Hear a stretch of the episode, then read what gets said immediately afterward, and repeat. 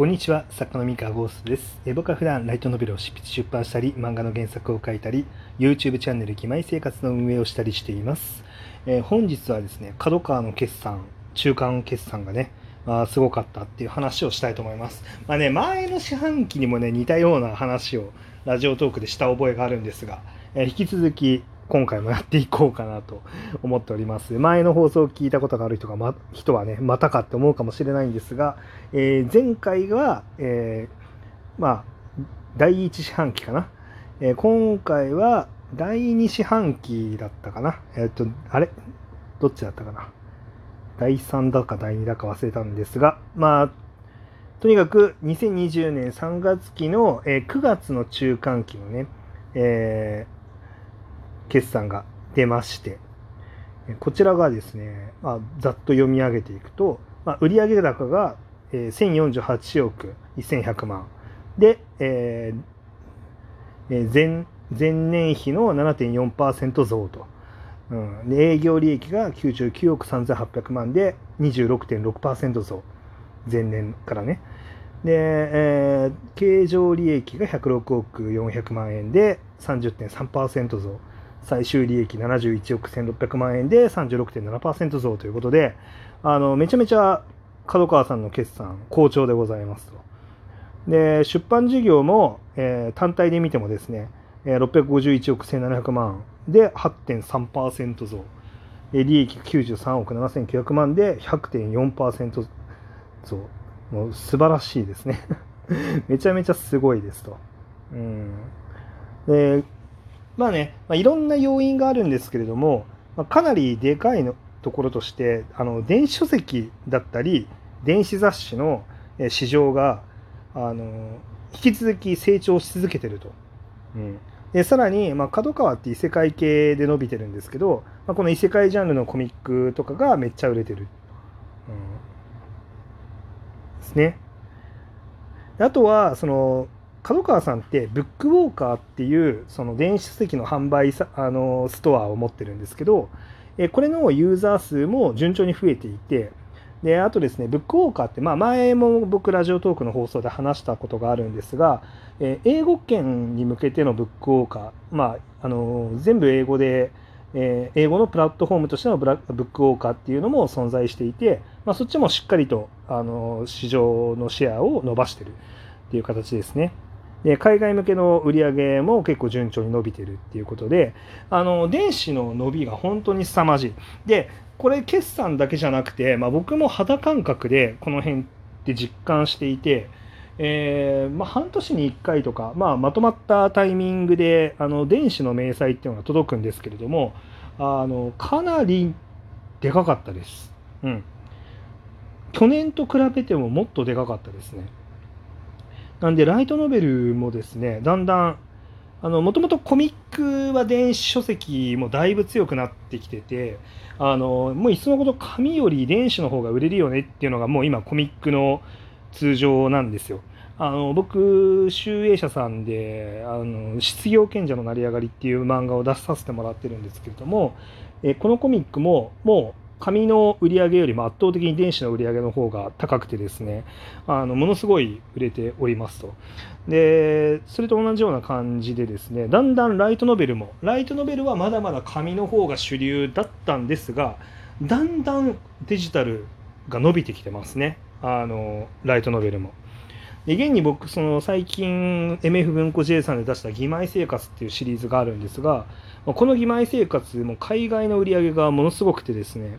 えー結構な、えー売り上げとなっておりますこちらも、うん、やっぱデジタルシフトといいますかあのの影響を強く感じますね、あ、もちろんねその義妹生活はまあいろんな要因で多分電子が伸びやすいっていうのももしかしたらあるかもしれないですね。あの他の通常のヒット作と比べてもあの電子書籍のあの割合結構高いっていう話を聞いたので、まあ必ずしもねあの書籍あの全体がまあこれぐらいの比率で売れる義妹生活ぐらいの比率で売れるかっていうとそんなことはないんですが、まあただまあしっかりと伸びてる作品に関しては電子の売り上げもついてくると、うん。感じでまあそうですね肌感覚としても確かに電子伸びてるなっていうのを感じていたので、まあ、結構しっくりくるこの決算報告だったなっていう感じがしておりますと。うん、っていう感じなのでまあよくですねあのー、あの出版こう大丈夫なのかともう紙にどんどん減っていくし、えー、コミックほどはねじゃあライトノベルは電子伸びてないと言われてるしライトノベル市場は大丈夫なのかっていうふうにま心配される方も多いかもしれないんですけれども、まあ、こんな感じであの順調に出版のビジネス自体は伸びておりますので、まあ、安心してねあの業界に参入してもらっていいんじゃないかなと思っております。まあ、ただですねあの昔とやっぱり時代は変わりつつあるなと思っているのがあの文庫紙の書籍をまあ買って読むっていうのはもちろん素敵なことだしあのまあ全然残るビジネスだとは思いますあの出版ビジネスとして、えー、なんですけれどもやっぱりその作家として食べていこうそのプロとして生活していこうってなった時には、まあ、る程度その電子っていうものを睨んでいく必要はあるだろうと今後はね思っております。っていうのはですねまあこのままデジタルシフトが進んでいくと紙の書籍の部数っていうのは大したことないけれども、まあ、電子書籍がしっかりと数字を作っているからシリーズが続けられますっていう作品も増えてくると思います。えー、現状もそういう作品は存在していてあのだんだんとその数っていうのは今後増えていくと思うんですね。まあ、そうなった時にうんと感覚っていうんですかねそのまあ紙の書籍じゃないとダメだっていう感覚だったりとかえ紙の書籍が売れていないと良くないっていう感覚っていうのはだんだんと変えていく必要があるなっていうのとあとはデジタルの特徴特性といいますかうん、まあ、あらゆるウェブサービスとかがそうなんですが、まあ、一強多弱になりやすいっていう、まあ、性質があってですねあの一度波に乗ってうまくいくと、まあ、どこまでもうまくいく。し逆に波に乗れないとなかなか芽を出すのが難しいっていう、まあ、あのそういうウェブのプラットフォームの作品の特徴っていうのがあるんですけれどもあの一発逆転の手段っていうのは、まあ、どんどん減っていくだろうなとは思います。えー、まあ、もちろんメディアミックスとかね露出が増えたりとかして一発逆転っていうのはまあ全然起こることも今後もあると思うんですがまあ、そのためにはそのなんだろう一発逆転するためにはもうしっかりと勝たないといけないその他の作品よりもここがこう優れていてだから話題になってうんだから注目を集めてこの作品はしっかり売れるし伸びていくんですっていうのが、まあ、分からないちゃんと分かる作品っていうのを作っていかないと、えーまあ、このデジタルシフトしてった先の世界では結構厳しいかもっていうふうに思ってますね。あのやっぱりそのデジタルのあの特徴って人気作品に広告が当てられてで人気その人気作品ですっていうことで例えばそのアプリとか開いた時にバナーのところに表示されたりとかですねあの人気作品だから広告がついて、まあ、いろんなあの他の SNS とかの、ね、サービスの例えば Twitter だと Twitter の合間になんか広告ツイートが入ったりとかあのするわけなんですよね。あれは人気作品が選ばれるんですよ。でそうなるしあとランキングを採用しているサービスに関しては人気作品だと当然ランキングが上がると。だからそのバナーだったりとかランキングだったりとか、まあ、目につくところにある作品その常にこうなんでしょうね面陳列されているといいますかあの目につくところにいられる作品にやっぱりそのビューが集まっていくっていうのはもうウェブサービスの特徴であんまりこうここにたくさんの新連載が集まってるからあのそこを回遊しようみたいな、えー、ことをするっていうお客さんの層はだいぶ限られてくると。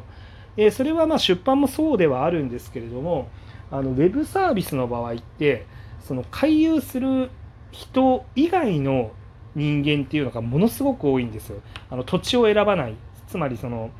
ま例えばその一つの書店って言ったらまある程度その書店に通うその書店に通えるその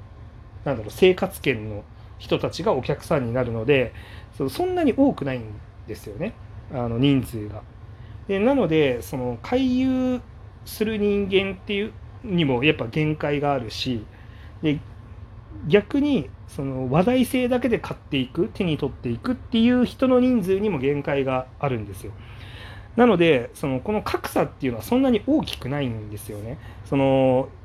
1店舗に着目してみるとヒット作を買う人数とヒットしてない作品を買ってる人数の差ってそんなに大きくなくて、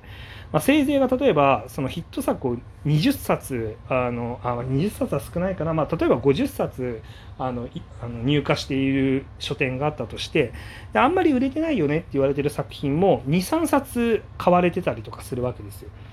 だからその50冊と23冊ぐらいの差しかない。だからその1つの店舗ではあの 40, 40数冊ぐらいの差しかない、まあ、これが全国規模になってくるとあすごい差がついちゃうんですけどこれデジタルシフトになるとあの基本的にウェブサービス上ってそのいろんなウェブサービスっていろんな土地からあのアクセスができるので、まあ、この制約がない。どこまでもその目立つそのなんかライトな人その深いコアなファンがこう回遊していくっていう人数よりも圧倒的なライト層が多いのでそのライト層の人気でさらに人気作品が目立つっていう形になっていくのでやっぱりその一強多弱になりやすい。だからまあここの意識っていうのを持っていくとまあそれを覚悟した上であの出版業界入れば、まあ、全然あのそうですね。だからそこだけはちゃんと覚悟しておきつつあのちゃんとサッカーとして挑戦していくっていうのが、まあ、いいんじゃないかなって思います。まあ、でも本当に出版業界自体はまだまだ元気だと思いますので安心してサッカーにチャレンジしてみてください。以上です。